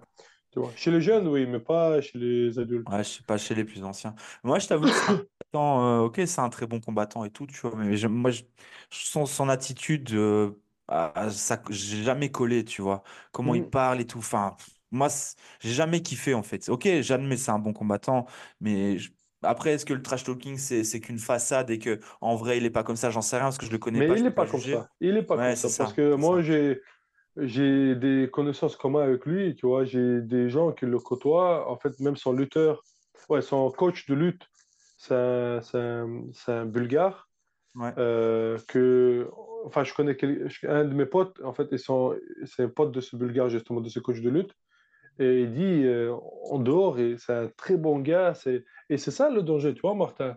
ouais, c'est ça. Alors, ça veut dire que tu es Tu joues un rôle, en fait. En fait, Ouais, ouais. Et en fait, quand tu joues trop un rôle, tu joues, tu joues, tu joues, et en fait, à un moment donné, tu, en fait, tu ne sais plus faire marche arrière, tu vois. Tu exactement, restes ouais. bloqué et tu restes ce bad tu... boy, tu vois. ouais. Et un jour, tu devras arrêter la carrière. Un jour, euh, tu aimerais bien, euh, je sais pas moi, visiter, euh, enfin, rencontrer ces personnes avec qui, je sais pas moi, moi, par exemple, euh, j'aime bien rencontrer mes anciens adversaires et Ouais, leur parler, tu ouais, vois, et qu'on se rencontre, on ouais. discute, on discute sur Insta. En fait, aimerais- en fait, j'ai gardé ce lien, tu vois, amical avec eux. Ouais, ça c'est cool. Et, mais eux peuvent plus se Ouais, permettre c'est ça, plus tu possible. Non, parce que c'était one- on l'a posé la question crié tout le monde et Khabib, on lui a posé la question, est-ce que tu vas serrer la main? Elle a dit impossible. Elle a dit ouais, impossible parce que... Mais là aussi, tu vois, les valeurs, elles sont un peu différentes, tu vois. Parce que, ouais, bon, je sais pas, c'est un peu une discussion sans fin, tu vois. Mais voilà, ouais, ça, c'est, je crois que c'est mon point de vue, quoi, tu vois. Ouais, moi je pense aussi que hum, c'est important pour un combattant de, de rester quand même euh, correct. Et pour l'image des arts martiaux, Ah je pense que c'est très très important que euh, ouais, on a, on a un rôle à jouer, je pense. Tu sais, en plus, quand tu commences à être un petit peu vu, un petit peu médiatisé, à notre niveau, évidemment, hein, on n'est pas, on n'est pas à l'UFC, on n'est pas super, super médiatisé, mais quand on parle de toi, tu as, un, t'as un exemple à être, en fait, je pense. Ouais, c'est ça, c'est ça, Ouais, je pense aussi, ouais. Bien, mec. Ouais, bonne converse, hein. Ouais, Est-ce que, dernière question que je voudrais te poser, Islam, euh, bah aujourd'hui, tu as la cage coaching, tu as beaucoup de jeunes euh, qui arrivent et qui, euh, et qui veulent commencer le MMA, se lancer dans le MMA peut-être. Est-ce que tu aurais un conseil à donner? Quel conseil tu donnerais à un petit jeune qui voudrait se lancer dans le, dans le MMA et, et faire carrière et arriver à un bon niveau? Ok. J'ai, un très bon conseil, tu vois. Et le conseil, c'est que faut pas être très, hum, très dur avec soi, tu vois. Et en fait, qu'est-ce que ça veut dire? Je vais bien élaborer. Il faut que vous, il faut qu'il y ait un objectif final, un grand objectif. Donc, on va parler, par exemple, euh, champion du monde. C'est Ouais, très bien. Mais avant, en fait, tu peux pas dire, je veux devenir ce champion du monde et viser directement cet objectif-là. Avant de devenir champion du monde, tu as plein de petits objectifs à combler, tu vois. Tu dois plein de petits trucs que tu dois réussir. Et en fait, c'est là que je dis, il faut pas être, faut être dur avec soi, faut pas avoir pitié de soi. Tu vois, ouais, c'est quand on te dit faire 10 pompes, ben, tu le fais ces 10 pompes, tu fais ouais, 11 ouais, pompes, ça, c'est pas un problème. Mais dans les objectifs et ce que tu demandes à toi-même, faut pas être trop dur. Tu vois, il faut faire étape par étape. D'abord, tu vises, je sais pas moi, euh, ok, Ouais, là, j'ai fait un mois régional, sans, ouais, ouais, sans, je rate pas un seul entraînement. ouais, Euh, après, je sais pas moi, je retire le sucre, Euh, je, je- je- j'arrête les soirées, les boîtes de nuit. Et tu vois, petit à petit, tu fais une discipline. Ça, c'est hop, tu as atteint un premier, one step, tu as, monté une marche. Ensuite, tu as gagné le championnat de Belgique. Deuxième tu vois, petit, en fait, le ouais, petit objectif. à petit, ouais, Et tout ça fe- fera quoi? En fait, tu vas, tu vas arriver un jour à ce grand objectif que tu visais depuis longtemps, tu vois. Là, les jeunes, qu'est-ce qu'ils font? Euh, et ça m'a déjà arrivé ici par expérience en tant que coach. Euh, il arrive au combat et en fait, lui, il pense que c'est bon, il va gagner le combat, tu vois, c'est facile. Mais non, euh, t'as pas fait autant d'entraînement. Et en fait, là, il est découragé, tu vois, bam, tu vois, il dit, mais putain, je suis bon à rien, c'est bon, j'arrête tout. Mais non, mon pote, t'inquiète, ça, c'est juste un combat de MMA, c'est une étape pour aller pour au-delà de ça. Tu veux pas t'arrêter un bête interclub, tu vois, tu vises plus ouais, haut que ça. Ils disent, ouais, je veux des 3 UFC, tu vois. Ben voilà, le UFC, tu le gardes un peu en haut Au tu mets un peu dans ta chambre en haut, tu l'accroches, et plein de petits objectifs, tu montes vers le UC, tu vois. C'est ça, en fait, je conseillerais aux jeunes, tu vois. Super bon conseil, mec. Donc, du coup, euh, c'est euh, élargir l'horizon de temps, pas vouloir tout tout de suite et vraiment avoir une vision long. En terme, fait, en fait. exactement. Et en fait, euh, en anglais, on dit trust the process, tu vois. Yes, Tu dois yes, juste trust the faire, process. tu dois, tu dois juste faire confiance à ce que tu fais Exact. et, et avoir de la patience. Parce que là, les jeunes, en fait, ils veulent tout tout de suite, mais Ouais, ça n'arrivera pas, tu vois. Et en fait, exactement. tu sais, hum, par exemple, tu vois, ce qui se passe actuellement, justement, Le gars, il va venir à un entraînement, deux entraînements, trois entraînements. En fait, il s'entraîne pendant un an et tu sais mieux que moi. euh, euh, tu sais mieux que moi, quand tu t'entraînes un an, tu arrêtes une semaine, purée, t'es déjà en fait décomposé. Tu te dis, mais merde, tout ce que j'ai gagné en un an, qu'est-ce que j'ai fait? ouais, les tablettes que j'avais j'avais gagné en un an, ils sont partis en une semaine. Et tu vois, et en fait, les gens, il faut qu'ils se rendent bien compte que tous les sacrifices, il ne faut pas les claquer comme ça, tu vois. Et ouais, donc, step by step, et le résultat, ils arrivent avec le temps, tu vois. Et il ne faut pas aller vouloir tout tout de suite, ça ne marche pas comme ça. Tu vois, ça ne Ouais, marche pas comme ça. Même les enfants, le meilleur exemple, s'ils ont des petits frères et des petites sœurs, honnêtement, pour moi, une des meilleures formations, c'était les enfants aussi. Quand je regarde ouais, les enfants, euh, un enfant, je te jure, c'est meilleure leçon de vie. Tu vois, quand, tu vois, au moment où, je ne sais pas si tu as des enfants mortels, mais en fait, Non, quand ils essaient de marcher, tu vois, il ils tombe. tombent. Et... Moi, j'ai observé ça avec mon fils. Mon ouais. fils, il monte, il tombe. Et moi, je me dis, mais il a mal. Te jure, et je le voyais sur le visage, il a mal. Bam, il tombe. Il ramasse là, il tombe par là. Et je me dis, mais eh, il persévère, tu vois. Il persévère, ouais, il Exactement. persévère. Et en fait, là, les gens, il faut se rendre compte qu'on marche grâce à ça. On marche Ouais, grâce à persévérance, tu vois. Parce que si le l'enfant, il dit, mais là, j'ai- maintenant, c'est trop dur, j'arrête. J'arrête, reste je rampe toute ma vie. Bah oui, il dit, je reste comme ça. Je dis, c'est plus confortable. Mais en fait, tu ne marcheras jamais. Et ça, c'est Ouais, une meilleure leçon que, enfin, c'est leçon que la vie me donne aussi de temps en temps avec mes enfants, tu ouais, c'est clair. C'est Ben clair. Step ça. by step et reste euh, trust the Ouais, process. ça. Continue à t'entraîner, quoi qu'il arrive. Comment tu fais, euh, comment est-ce que tu aiderais un, petit jeune à garder la motivation de, de s'entraîner sur du long terme? Qui, comment, comment est-ce que tu Euh, fais ça? T'as une idée? euh, si, si, parce que j'ai des jeunes qui perdent la motivation, j'ai des jeunes qui pleurent euh, parfois, tu vois, ils m'appellent, Ouais, ils disent c'est trop dur, j'en peux plus.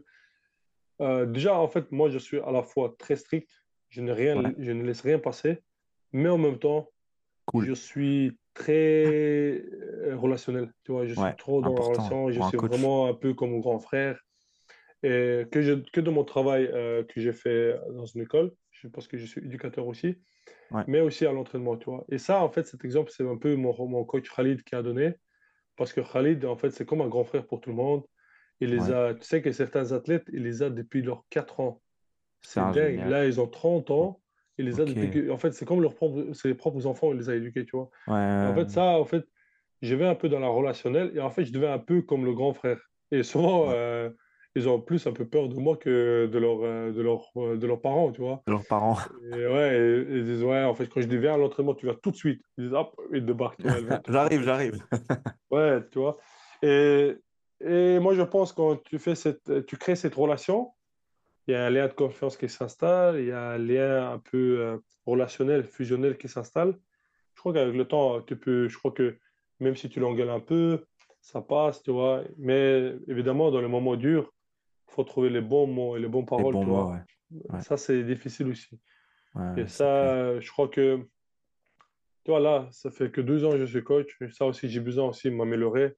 Parce Ouais, que bah oui. même, même mes élèves, ils me disent, euh, par exemple, moi, il m'a déjà dit, il m'a dit, toi, par exemple, c'est mon élève, mais lui, il dit, en fait, toi, tu, tu as changé, tu t'es amélioré, tu t'imagines même pas. Il me dit, tu vois, Ouais, il me dit, tu étais un coach, au début, tu étais un coach, mais maintenant, tu es devenu un mentor, tu vois. Mais moi, je lui dis, attends, donne-moi encore deux ans, je dis, tu vois, c'est que deux ans. Et ça aussi, ça s'apprend, tu vois. Il Ouais, faut pas rester, clair. euh, euh, faut aussi savoir un peu, comment dire, se, euh, tu vois, Se se, remettre en se remettre en question, question aussi, Ouais, se remettre en ouais, question, tu vois, en tant que coach, tu vois.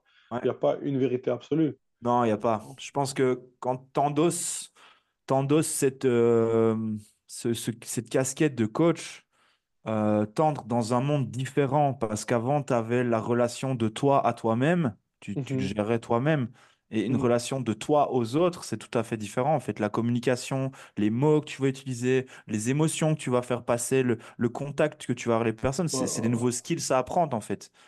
C'est ça, c'est ça. Et moi, euh, qu'est-ce que j'ai à dire? Tiens, attends, je vais te raconter un truc. Je sais pas si toi, tu as eu ça, mais moi, j'ai eu ça aussi au début, quand je je suis devenu coach. C'était, euh, au début, j'avais du mal à... parce que, tu vois, j'étais athlète et tout, et en fait, pour chaque résultat, j'étais un peu dans la lumière, tu vois, Ouais, euh, pour mes propres résultats. Et en fait, au début, j'avais du mal à comprendre, en fait, je ne suis pas dans la lumière. Et tu vois, ouais, c'est, ce transfert, dans l'ombre des autres. Ouais, Ouais, et là, je disais, ah, attends, ah, ok, tu vois. Et en fait, quand mon gars, il gagnait, je disais, mais en fait, il me félicite pas moi, tu vois. Et ça. Ouais, et ça, en fait, ce transfert, au début, il m'a fallu quelques mois quand même pour, euh, pour m'adapter. Ouais, Mais moi, je trouve, il y a certains coachs, ils sont restés un peu dans première, tu vois. Ils sont restés, en fait, ils veulent la lumière sur eux. ouais, Ils vont faire à ouais, tout prix, tout faire pour, euh, pour garder cette lumière sur eux, tu vois. Et ça aussi, c'est important pour un coach, c'est pour comprendre euh, ceci, c'est que maintenant, c'est fini, tu vois. C'est, c'est les résultats qui vont parler de toi, c'est les résultats de tes élèves. Et une fois que tu comprends ça, franchement, ça va aller, tu vois. Mais c'est très difficile. Je dis pas, en je fait, au pense début, c'est, pas un facile. peu en retrait, mettre l'ego de côté et se dire, OK, maintenant, c'est bon, ben, surtout l'ego, c'est, c'est... Parce ouais. que tu sais que chaque athlète, elle est un peu égocentrique, tu vois. Bah ouais, Tout évidemment. Fait, si on n'avait pas d'ego, on ferait pas de compétition, on se mettrait pas face exactement, aux autres et tout, en fait. Et, exactement. Et ça, au début, c'est très difficile. Tu vois, moi, j'avais du mal, là, par exemple, euh, quand mes élèves ils gagnaient, ils disaient, Ben, il ne remercie pas sur, le, sur un peu en public, tu vois. Il dit pas que je- moi, je suis son coach. J'avais un peu du mal à accepter ça, tu vois. Ouais, ouais, Mais ouais. maintenant, avec le temps, j'ai compris, en fait, tu, tu- en fait, maintenant, toi aussi, tu dois trust the process, tu vois, toi aussi, tu dois Ouais, c'est ça. Fais confiance dans, dans, dans ce que tu fais. Et petit à Exactement. petit, en fait, c'est ton travail qui va te parler de toi. Tu vois, c'est fini. C'est plus tes clair. performances qui te parlent de toi, Ouais, c'est ce que tu investis qui parle de toi, tu vois. Ouais, tout à fait. Et donc, fait. voilà, moi, je pense, euh, Mais c'est vrai, comme tu dis, c'est nouvelle casquette, nouvelle étape, nouvelle. euh, Ok, je mets l'ego de côté, je sors de la lumière, je suis dans l'ombre des autres, et c'est plus moi qui brille, c'est les autres. Et je Mhm. fais... et en fait, je pense que tu fais ça pour des raisons différentes aussi. C'est quand tu quand t'es compétiteur, bah, tu fais ça pour toi, tu fais ça pour te Mhm. dépasser et tout. Quand tu es, t'es coach, tu fais ça pour les autres, les aider à eux se dépasser, exploiter leur potentiel et, et- et Mhm. briller, en fait. La, la- euh, le sens derrière est différent, je pense. Bah oui, c'est ça, exactement. Tu vois, tu, tu sais, moi, euh, on m'a déjà proposé des contrats et j'ai travaillé même un petit peu. Euh, j'ai coaché euh, des, des gars, même cours privés. Tu sais que je donne très peu de cours privés Ouais, parce que ça me saoule, tu vois. Et ça, euh, c'est pas bien parce que, en fait, je fais pas un peu rentrer de l'argent, mais pourquoi je te parle ça? Parce que parfois, j'ai eu, j'ai eu un contrat à un moment donné, on payait presque 80 euros l'heure, tu vois. pour ok. donner, et je donnais cours à trois quatre gars. Et ces trois quatre gars, je savais que jamais ils allaient devenir champions parce Ouais, qu'ils ne s'entraînaient pas pour des mêmes raisons. Eux, c'était quoi? C'était Insta. Ah, Islam, regardez, j'ai fait l'entraînement avec, euh, mon, avec le champion d'Europe. C'était ça leur ouais, euh, délire. ok, ouais. Et j'ai tenu deux mois. J'ai dit non, impossible. Ah, C'est tout, j'arrête. non, ouais, je ne pouvais plus. Parce que je savais que j'aurais jamais le résultat de mon travail. Tu vois. Tu sais que c'était un entraînement, je venais, je m'entraînais technique, je restais, je le regardais, tu vois. Ouais, Et parfois, ils ne s'entraînaient pas, c'était vraiment les, les enfants à papa, tu vois, papa, maman, tu vois. Et j'étais là, ouais. merde. Je préfère alors euh, galérer un peu avec mon SBL, qu'il n'y a pas beaucoup d'entrées, c'est un peu difficile financièrement et tout, mais au moins je vois le résultat de mon travail, tu vois. Ouais. Donc, Ouais. sur le plan euh, affaires, c'est pas la meilleure solution, Ouais, non. mais sur euh, réalisation de soi, je trouve que c'est la meilleure chose à faire, tu vois. Ouais, je Vraiment. crois Et aussi. donc, euh, moi, je me sens, en tout cas, actuellement, je me sens super bien. Je sais pas, je vais pas me jeter un peu dans un an, deux ans, je sais pas ce qui va se passer, mais ouais. actuellement, je me sens bien. Même si j'ai pas de gens de cours privés qui sont pas là, c'est pas grave, ça me dérange pas, tu vois, je suis bien, cool, je ouais. vois. Ok. Allez, Voilà. top. On va terminer par cette question, justement. Tu parles de un ou deux ans. Tu sais pas ce qui va se passer. Est-ce que tu as des projets, des nouveaux projets avec euh, la cage pour le regarde, futur? euh, Polo? moi, je te dis, je sais pas, mais moi, je visualise ce tunnel. Je sais pas, regarde, moi, je vois ce corridor. Et au bout de, au bout du corridor, je vois l'octogone, tu vois. Ok. Et moi, je pense, l'année prochaine, c'est 2024. 2025, si ma santé me permet, si nous sommes en vie, si tout va bien, je vois quoi? Je vois, je suis derrière, euh, je ne veux pas dire le prénom, parce que j'ai pas envie de dire le prénom, Ok. mais je suis derrière mon combattant et on, on se dirige vers l'octogone, tu vois. Et ça, c'est mon projet, tu vois. Et moi, je pense, 2025, on va atteindre ce octogone. Moi, je, vraiment, je te parle sérieusement, c'est UFC, j'attends, je cherche cette, cette place, tu vois. Ok. Je crois que, euh, voilà, donc 2025, je vise Allez, mec. 2025, max 2026, Putain, tu vois. allez, je croise les doigts pour toi. Je Ouais, sais que tu as tout ce qu'il faut pour faire le taf et pour aider les autres à, à ouais. l'atteindre. Et moi Allez, aussi, hein, en tant que champion de monde en ceinture noire cette fois-ci, tu vois. Ouais, ouais, ouais, ouais, ouais, carrément, carrément. Parce que, en fait, moi, l'année prochaine, mon projet aussi, c'est quoi? L'année prochaine, euh, j'espère mon coach, il va pas voir ça parce qu'il va dire euh, jamais je te donne. En fait, en 2024, je vais essayer de, de, d'être bien physiquement et de tout rafaler, tout ce que je sais faire en ceinture marron, gagner tout ce qui est possible de gagner. Comme ça, je prends ma ceinture noire et en 2025, ceinture je noire. ceinture noire, tu vois. Voilà. Allez, génial, mec. Islam, Voilà. franchement, discussion super intéressante, point de vue super intéressant sur un tas de sujets, bah, enfin, tout en restant dans le domaine du sport et de, du coaching et de l'éducation. C'est vraiment, story quand même. vraiment sympa de, de faire cette discussion avec toi, Islam. Et voilà, nous arrivons à la fin de cet épisode de Never Give Up et ce fut un honneur de partager ce moment avec vous, explorant les voies du guerrier et du sage. N'oubliez pas que chaque défi sportif, comme dans la vie, est une opportunité de croissance, de découverte de soi et de dépassement. Les leçons que nous apprenons dans le sport peuvent éclairer chaque aspect de notre existence. Alors continuez à vous entraîner avec passion, à vous dépasser avec courage et à vivre avec sagesse. Rappelez-vous, le chemin du sport est un voyage sans fin vers l'excellence personnelle.